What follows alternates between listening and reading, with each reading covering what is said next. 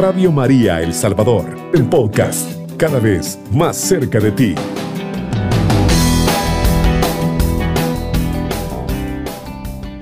¿Quién es la víctima? Esa es la temática que hoy nos interesa, claro, siempre desde la perspectiva de la Sagrada Escritura, desde la perspectiva de la tradición, desde la perspectiva del el magisterio de la Iglesia y sobre todo de la riqueza de las diferentes encíclicas, encíclicas de los papas en los últimos siglos. Pero antes que nada, pues darles la bienvenida, saludarlos muy fraternalmente y pues saludar de manera particular a los jóvenes que estuve con ellos reunidos, a los jóvenes de una ONG que se dedica a la defensa de los derechos de las personas detenidas y son los jóvenes muchachos y muchachas de Azul Originario. Para ellos, si me están escuchando, pues un fraternal saludo de paz y bien.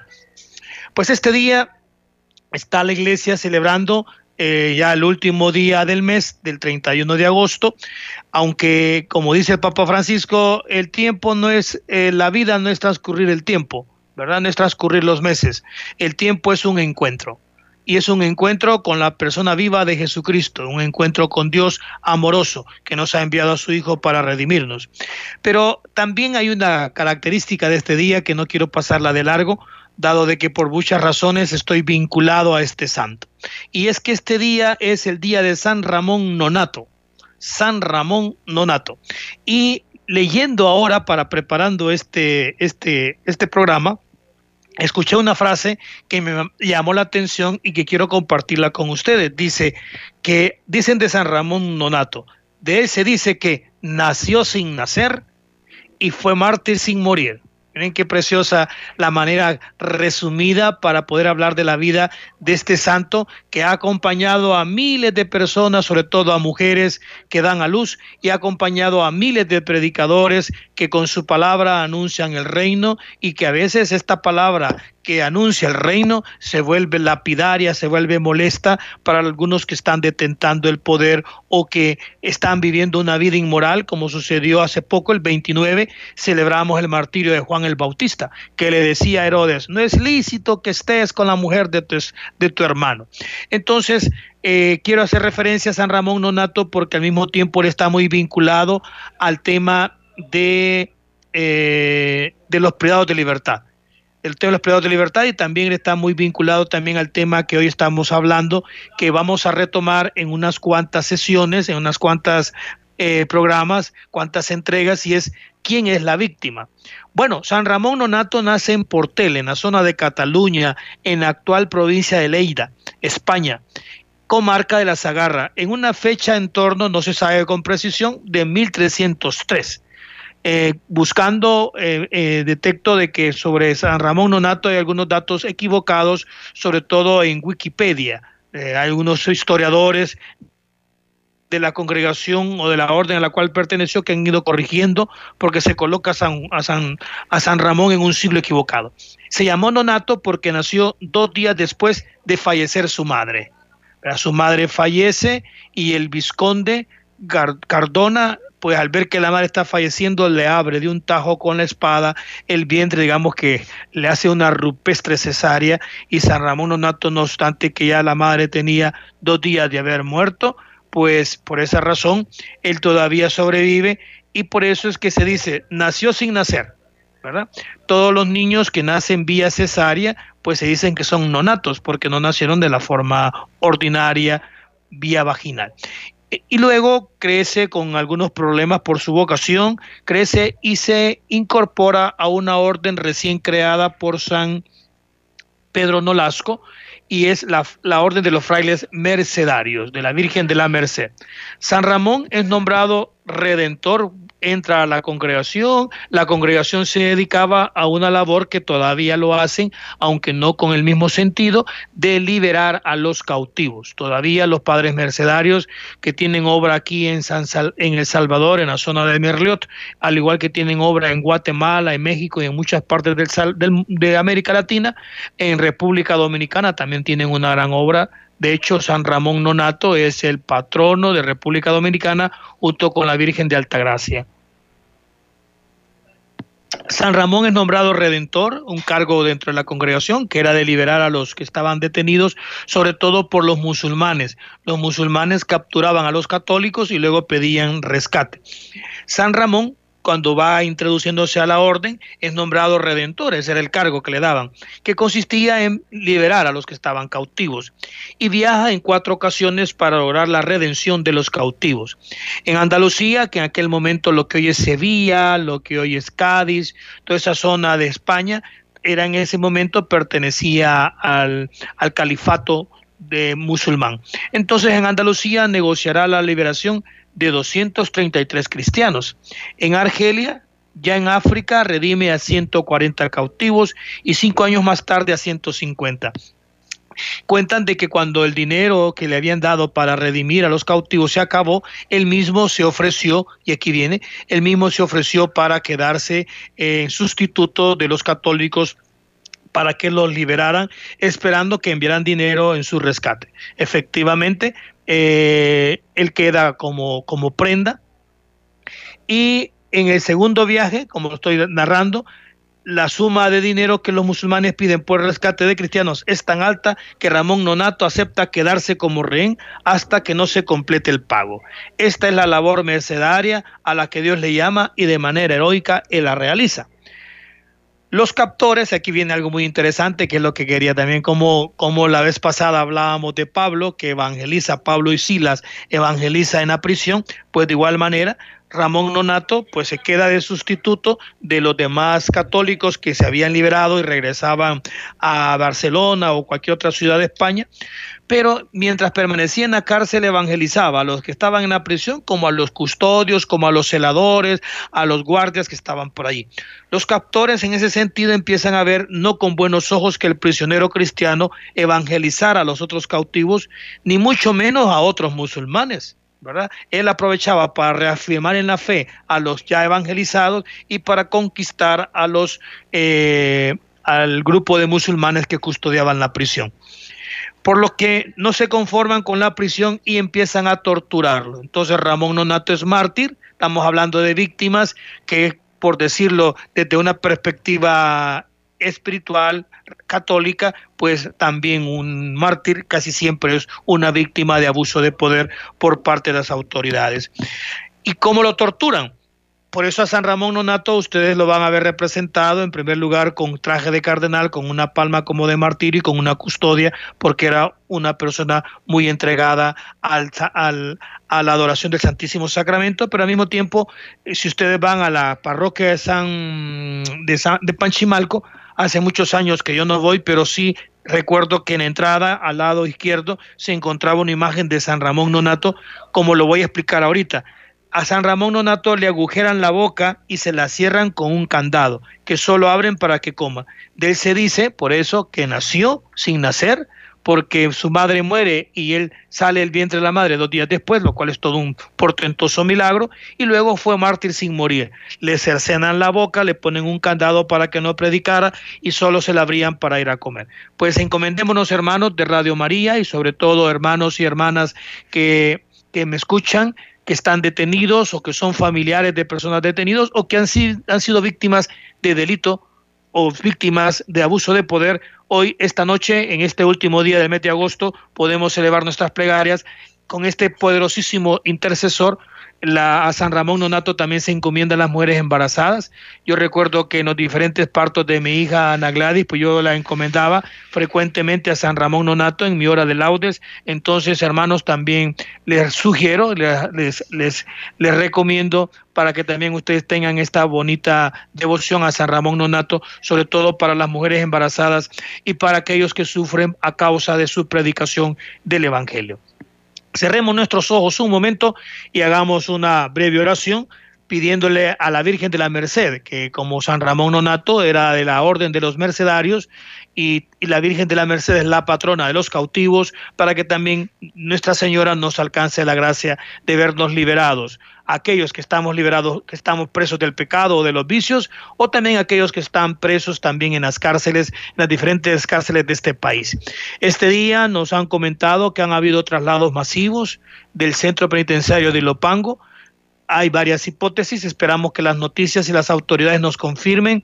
Lo he sabido a, través de los familiares que publican en las redes y algunas autoridades que sin mayores detalles simplemente me han dicho que efectivamente a muchas o a casi la totalidad de las mujeres que guardan prisión en el penal de Ilopango han sido trasladadas con rumbo a la zona occidental.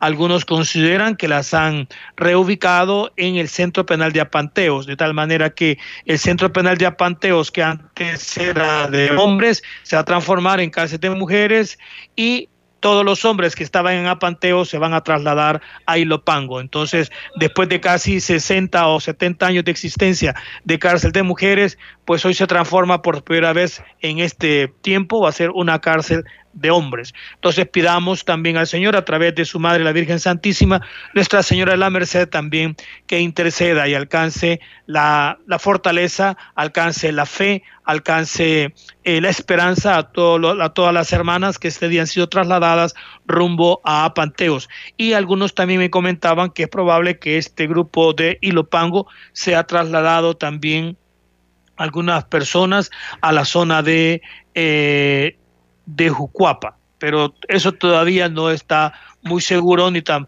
lo que sí estamos seguros es que fueron trasladadas muchas mujeres porque fueron alrededor de 50 vehículos, decía la prensa, que trasladaron y en 50 vehículos pues se traslada mucha gente. Esperemos que las autoridades nos informen, pero para aquellos que no estaban enterados, pues por acá se los estoy comunicando. Muy bien, hagamos la oración a nuestra Santa Madre. Tú, María, Virgen de la Merced, bondadosa Madre de Dios, que amas la libertad de tus hijos y empatizas con el sufrimiento de los prisioneros. Escucha lo que te pido, rompe las cadenas de nuestro pecado, para que libre de ellas podamos unirnos totalmente a tu Hijo Jesús, vivir como Él libremente, dedicados a aquellos para los que estamos hechos, amar. Amén por intercesión de San Ramón Nonato, el Señor nos alcance poder liberarnos de nuestras eh, cautividades, de, todo aquello que nos aprisiona, que nos impide amar a los demás. Algo que yo quería también comunicarles en esta noche, queridos hermanos, es que al leer la vida de San Ramón Nonato, al igual que las vidas de Tomás de Kempis el día de ayer y, y la misma Virgen Santísima en la fiesta que hemos tenido el lunes pasado de la coronación de la Santísima Virgen, en este mes de agosto también hemos tenido la fiesta de la Asunción, algo que yo quería compartir con ustedes después de todas estas experiencias litúrgicas de la Eucaristía que a lo largo de estos meses y estos meses de agosto pues hemos compartido ustedes y yo los días domingos, pues lo que quería decirles de manera particular es que hay que dejar actuar al Espíritu Santo en nuestras vidas. Así como Ramón Nonato se dejó inspirar y llevar por el Espíritu Santo, cosa que solo se puede hacer mediante la fe. ¿Verdad? Fe de que pidiéndole a Dios que actúe en nosotros el Espíritu Santo.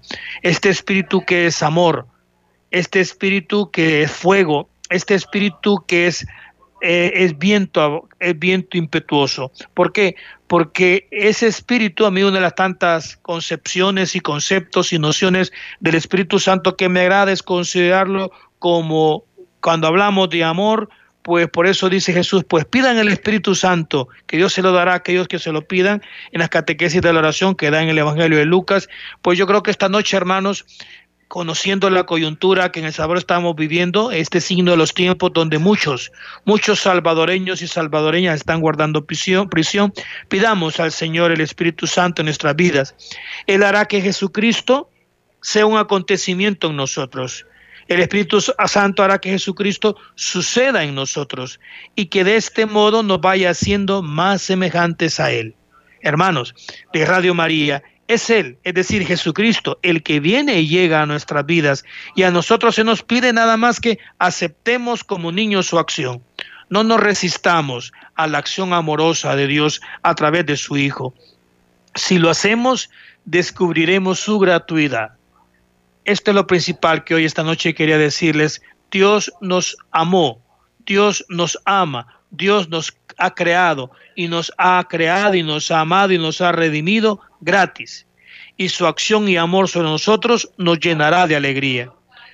Yo parto del hecho, hermanos de Radio María, de que yo ya estoy salvado y justificado en la sangre de Cristo. Y que fue incorporado a la iglesia hasta el bautismo. Me amó sin mirar a mis méritos y perfecciones. Soy un, un ser precioso. Dios me ama mucho más de lo que yo me amo a mí mismo. Dios está interesado por amarme, por, por salvarme, por, por eh, que yo sea feliz, más de lo que yo puedo interesarme por ser feliz.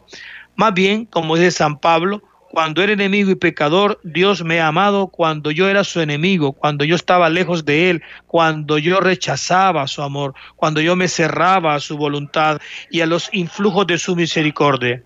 Más bien, como dice San Pablo, repito, cuando era enemigo y pecador, lo más importante, hermanos, no es ser perfecto, sino celebrar su muerte, como hacemos en la misa, y darle gracias por su sangre que nos salva. Su salvación es gratuita, no la podemos comprar, mm, por más que nos esforcemos, no la podemos adquirir por nuestros méritos, porque la salvación es gratuita. Para mí, estar delante de Dios es dejar que Él me infunda su amor y sus dones, que es lo que consiste la vida espiritual. En eso consiste la vida espiritual, dejarme llevar por Dios, abrirme a su voluntad y a su amor. De la noche a la mañana, probablemente, hermanos de Radio María, no note cambios.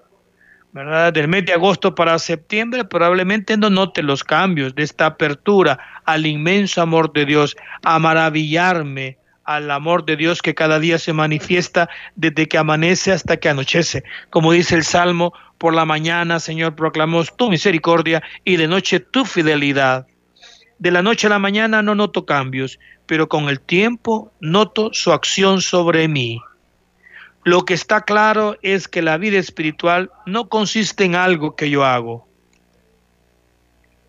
La vida espiritual no consiste en algo que yo hago sino que la vida espiritual consiste en que yo haga por eh, la acogida de lo que Él hace por mí. Lo que está claro es que la vida espiritual no consiste en algo que yo haga por Dios, porque probablemente no pueda hacer nada, ¿verdad? Sino en la acogida amorosa, en la acogida espontánea, en acogida paciente, en acogida libre de lo que Él hace por mí a diario a través de la creación, a través de las relaciones interpersonales con nuestros familiares, con las personas que me encuentro cada día en el trabajo, en el autobús, en el camino de regreso a casa, con las personas que encuentro en la parroquia, con los sacramentos que me brinda la parroquia. Ya les he comentado que yo provengo y milito Pilito, no sé muy bien, peregrino. Soy un parroquiano eh, de la parroquia San Marcos Evangelista aquí en San Marcos. Entonces, eso es uno de los mensajes más importantes en esta fiesta de San Ramón Nonato, el que también se dejó llevar. Toda la vida de San Ramón Nonato, si ustedes la leen, es un dejarse llevar y no importó a dónde, llegar incluso a los pueblos musulmanes. Como pueden ver, la relación de los musulmanes con los cristianos siempre ha estado marcando por una especial tensión.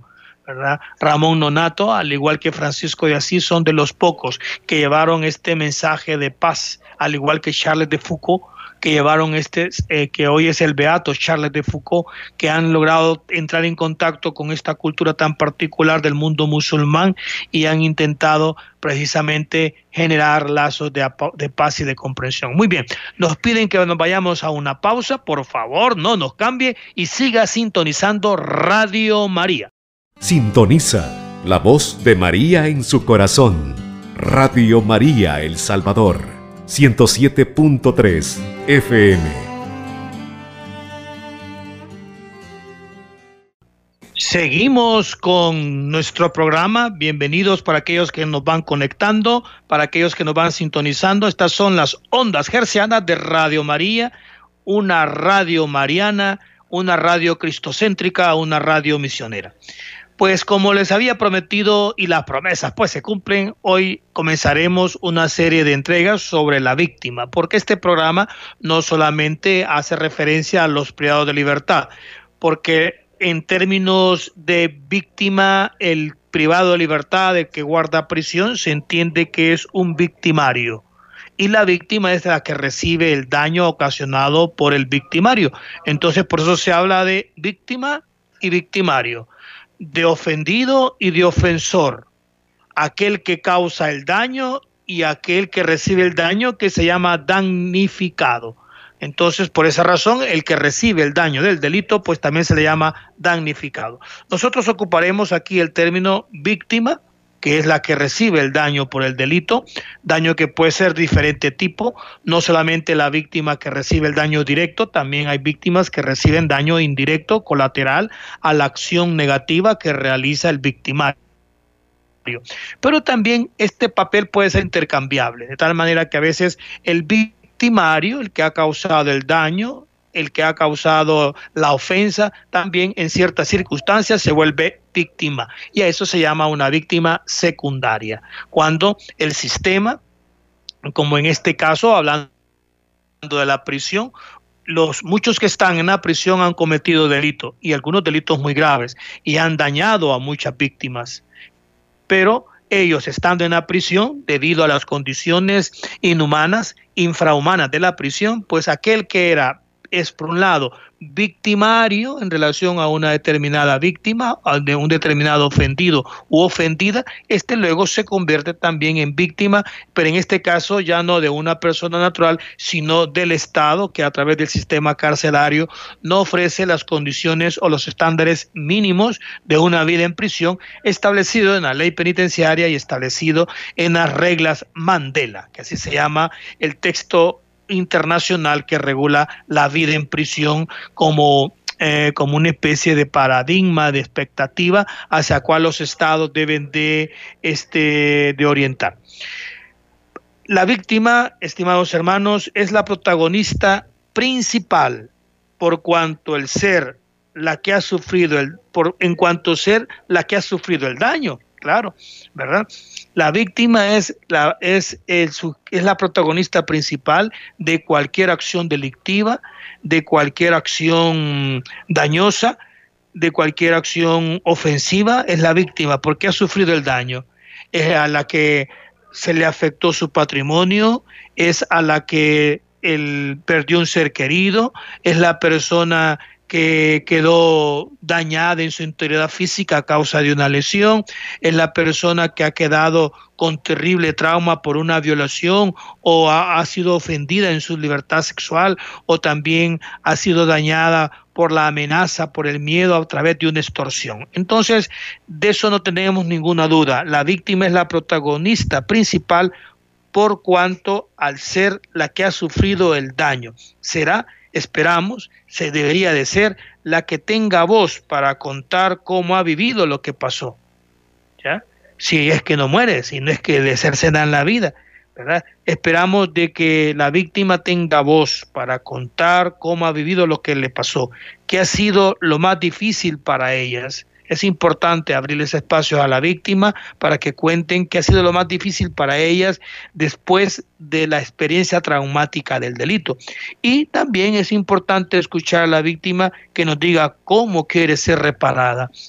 Sucede que en el esquema actual de la justicia salvadoreña, que llamaremos justicia retributiva, ¿verdad? lo que hay es una especie como de venganza en la cual el juez juzga a una persona y le impone una sanción ya prevista en el Código Penal. Y consideramos, queda como en la, en la expectativa general, que la víctima tiene que sentirse contenta porque el victimario, el ofensor, ha sido juzgado, ha sido condenado y sometido a una pena. Pero si le preguntamos a una víctima, por la calle, por los pasillos del centro judicial, le preguntamos, ¿usted se considera reparada? Usted se considera satisfecha porque su ofensor, el que le dañó, está guardando prisión por 10 o 20 años? Es muy importante hacer este sondeo. Escucharemos muchas víctimas que dirán, no, no, yo no me siento satisfecha por eso, ¿verdad? Y cada una contará qué es, cuál es la expectativa, pero no se escucha a la víctima. Sin embargo, siempre y en todo caso tenemos claro quiénes son las víctimas. Sabemos quiénes son las víctimas, sabemos dónde viven, sabemos dónde ubicarlas, sobre todo aquellos que trabajan en el órgano jurisdiccional y en la Fiscalía General de la República y las sociedades. Y en una misma comunidad, usted y yo, hermanos, sabemos quién ha sido dañado por un delito. Vemos a la muchacha pasar, al niño pasar enfrente de nuestra puerta, en la calle vecina, vemos a la familia afectada, pero a veces no tenemos la sensibilidad en la caridad cristiana para acercarnos a estas víctimas. Sabemos quiénes son, pero poco hacemos por ellas. Y así es, no las tenemos en cuenta.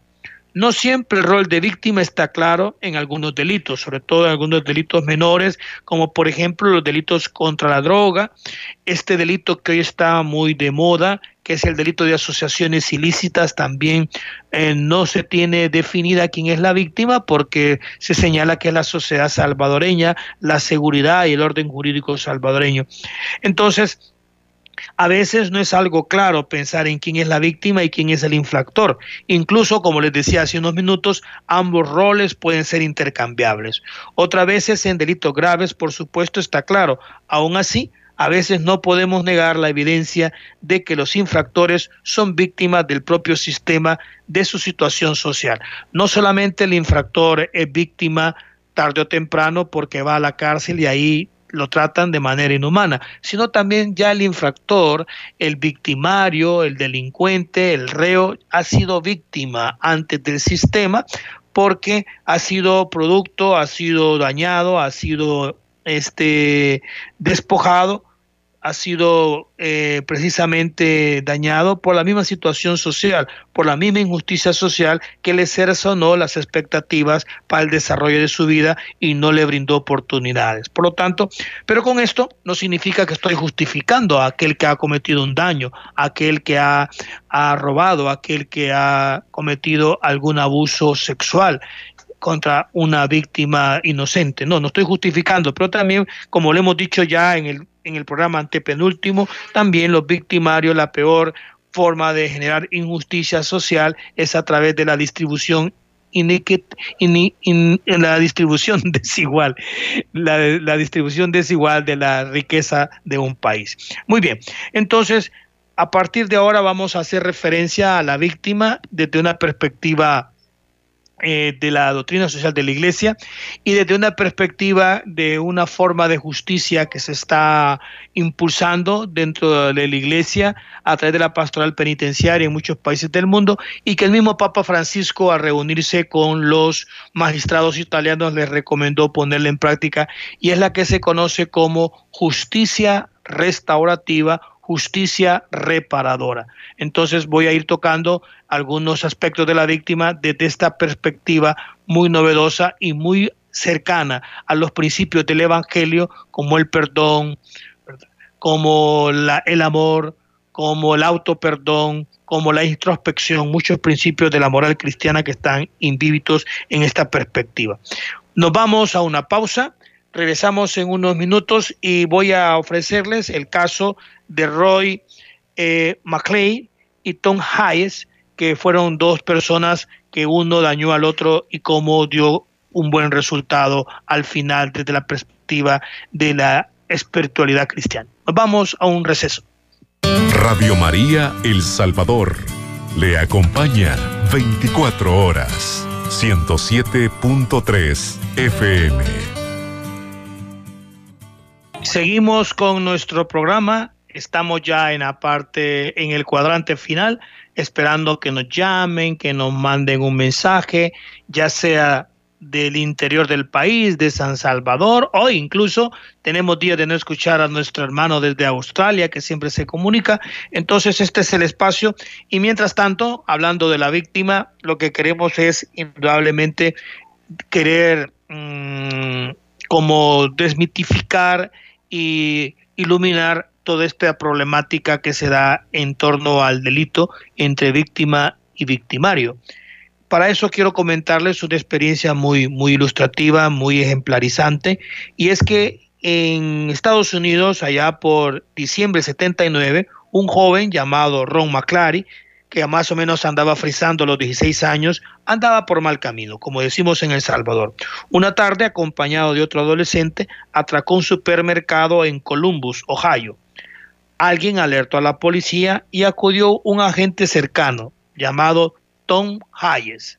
Grábense este nombre que va a ser una, un ejemplo muy particular que va a dar este católico, este policía católico Tom Hayes, quien quiso, claro, cumpliendo su misión, detenerlo. Ron sacó una pistola y le disparó, dejándolo mal herido, con un tiro en espalda, que le dejó la parte inferior del cuerpo insensible.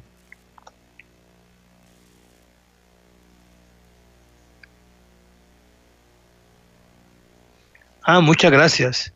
Y aquí se nos ha reportado desde Australia Mari, que nos, nos dice que está en Australia Occidental. Muchas gracias, Mari, que nos comunica siempre desde Perth y nos, nos anima a continuar en este proceso de evangelización por medio de este programa. Gracias, Mari, por estar siempre unidas unida con nosotros a través de Radio María y también unida con nosotros a través de la oración en este momento, tanto a nivel, me imagino que Australia, al igual que muchas partes del mundo, los problemas son bastante similares, ¿verdad? La crisis de fe, la secularización y otros problemas que tanto en El Salvador como en muchas partes del globo terráqueo pues se suscitan. Gracias por comunicarse con nosotros y estar en conexión siempre. Entonces, sigamos, después de los saludos de Mari, seguimos en este caso que quería plantearles que nos ilustra muchísimo cuál es la postura de una víctima católica. Pues debido a que Tom Hayes queda totalmente tirado en el suelo, insensible y, herido, le ingresan en el hospital metodista donde acudió a visitarla la mañana siguiente. Este Tom Hayes tenía un gran amigo que era el padre Kevin Lutz, quien era sacerdote, quien se lo encontró casi agonizante. Pues Tom se vio eh, muy cerca de la muerte, debido a, al disparo que le hicieron en la columna. Con lágrimas en los ojos recuerda la escena el padre quien ha dado testimonio, el padre Kevin Lutz. Y le pregunté si perdonaba, el padre preguntó si le perdonaba a que le había disparado. Me contestó eh, el policía, para que no olvidemos su nombre, Tom Hayes, le contestó que lo había hecho, oigan hermanos, lo había hecho ya cuando estaba tirado en la calle bañado en sangre. Qué, qué gracia de Dios de este policía de que casi inmediatamente cuando estaba tirado, pues desde ese momento ya había perdonado a su agresor. Pensé que me moría y no quería, esas son palabras textuales de Tom Hayes, pensé que me moría y no quería presentarme ante Dios Todopoderoso con odio en mi corazón. Así que le pedí que me llevase al cielo y que también le llevase a él no solamente pidió por su salvación, sino también, al igual que Jesucristo en la cruz con el, con el ladrón, también pidió por su agresor bañado en sangre del disparo que el mismo victimario le había propinado. Fue la respuesta del policía cuando el sacerdote amigo le preguntó. Tom pasó, dice aquí eh, la historia, Tom pasó largo tiempo en el hospital conectado a mil y un catéteres, adquiriendo infecciones de todo tipo, ingresando varias veces en vigilancia intensiva y sufriendo la amputación de una pierna a causa del disparo. Pero sobrevivió, sobrevivió al disparo. Comenzó entonces una nueva vida para él durante la cual explotó sus dotes de artista y así más o menos por los años 90 fue contratado por el Departamento de Policía de Columbus para la realización de retratos robot y otros trabajos. Suyo es el diseño del monumento para los que van algún día a Columbus, ahí en, en Estados Unidos, en la zona de Ohio, pues suyo dicen que es un monumento que está en entrada, que honra a los policías caídos en el cumplimiento del deber. Por su parte, ya vámonos ahora a ver qué le había pasado al delincuente. Ron fue detenido, condenado y encarcelado y pasó 24 años en prisión. Durante todo ese tiempo, Tom, oigan muy bien, Tom, el policía que había sido lesionado y había quedado en silla de ruedas y amputado, Tom no dejó nunca de rezar por él y por su conversión al catolicismo. Nunca llegaron a verse después del incidente y después de tres décadas de invalidez, es decir, después de 30 años de invalidez, a causa de aquella agresión, el oficial Hayes murió en enero del 2012 a la edad de 61 años. Meses después de su muerte, el padre Lutz decidió encontrarse con quien había trastocado aquella manera la vida de su amigo. Se encontró a Ron, aquel que le había disparado, se encontró a Ron viviendo en la pobreza y aquejado de una esclerosis múltiple. Ya el victimario ya no era joven de 16 años, ya habían pasado casi 30, 35 años y se encontraba, había sido ya liberado en, condición, en libertad condicional de la prisión, pero tenía otra prisión y era la enfermedad. Estaba quejado de una esclerosis múltiple. Le contó que su víctima, el padre, eh, el padre Lutz, le contó a Ron que Tom había perdonado al instante y que había rezado por él toda su vida, incluso el día de su fallecimiento. Qué, gracia más particular la de Tom, el poder orar por su enemigo, poder orar contra, a favor de su victimario y no solo oró en el momento del percance, del incidente, de las, del, del daño ocasionado a través del disparo, sino que también hasta el último día, incluso el día de su fallecimiento. El padre Lutz continuó visitando y entablaron una intensa relación. En ocasión de Ron, a consecuencia de su enfermedad, apenas podía intercambiar con él más que un sí o un no, pero fue suficiente para transmitirle al sacerdote que él también había sufrido pesadillas toda su vida por lo que había hecho. Nada más un gran amor puede sanarnos de estas heridas, hermanos. Nada más un gran amor puede sanarnos de estas heridas. Y cuando las heridas son ilimitadas, solo un amor ilimitado, como es el amor de Dios, puede sanarnos. Por eso es importante esto que estamos hablando ahora de las víctimas y de la experiencia de San Ramón Nonato, cómo podemos unir. Ya nos quedan unos minutos, pero quiero terminar con la historia. Pues el, eh, primero Ron manifiesta 30 años después póngase a pensar todo el tiempo, esto es muy importante, víctima y victimario quedan unidos por este dato eh, nefasto, como es el delito que había ocasionado uno hacia el otro, pero uno queda unido por el dolor, orando por el otro, y el otro queda unido sabiendo que ha hecho un daño, una, pasa una pesadilla de 30 a 40 años. Entonces, en este contexto, Ron le pide ser bautizado. Qué, bellísimo. Entonces Ron, que era una persona pagana, que era un tipo que no creía, un ateo, pues todas estas circunstancias, la enfermedad, la oración que había hecho su propia víctima, ah, pide el bautismo. El buen cura, es decir, el padre Lutz, lo hizo en su misma habitación. Pero luego Ron no solamente quiere bautizarse, también quiere recibir la primera comunión. Ron McClure quiso hacerla en la iglesia de la Sagrada Familia, en la parroquia del Padre Luz, y entonces el sacerdote llamó este es un punto sumamente maravilloso de piedad cristiana y de amor cristiano. Viene el padre Luz a la primera comunión de Tom, ah, perdón, a la primera comunión de Ron, llama a la viuda de Tom y la viuda de Tom le responde que es una difícil petición, que ella le perdone. Le pregunté si era mi prueba como cristiana, confiesa María, así se llamaba la esposa de Tom, porque yo estaba seguro de ser yo estaba segura de no ser capaz de hacerlo. Tom, dice ella, la viuda, era persona mejor que yo. Él lo hizo. Cuando se vieron, la viuda de Tom, se vieron 33 años después de la tragedia con aquel joven ahora permanentemente encamado, sabiendo todo lo que había provocado, Ron intentó hablar, intentó hablar con la que también era otra víctima, porque la víctima no solamente es quien se le causa un daño, también todos los colaterales, en este caso la esposa. Las palabras a consecuencia de su esclerosis múltiple no salían. Mari le paró, le pasó el brazo por el cuello y con un hilillo de voz susurró palabras que cayeron como una bendición sobre el enfermo. ¿Saben qué palabra maravillosa pronunció la viuda de Tom? Te perdono.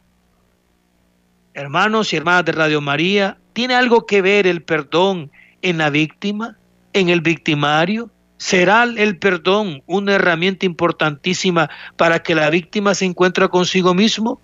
Pues hermanos, vamos a seguir profundizando este tema de la víctima en próximos en próximas entregas. Realmente es un tema del cual la Iglesia Católica tiene mucho que decir. Pues yo me despido de ustedes recordándoles que todo fluya, pero que solo Cristo influya, con los pies en la tierra y con la cabeza en el cielo. Alabado sea Jesucristo. Con María por siempre sea alabado. Cubriendo todo El Salvador. Radio María, 107.3 FM.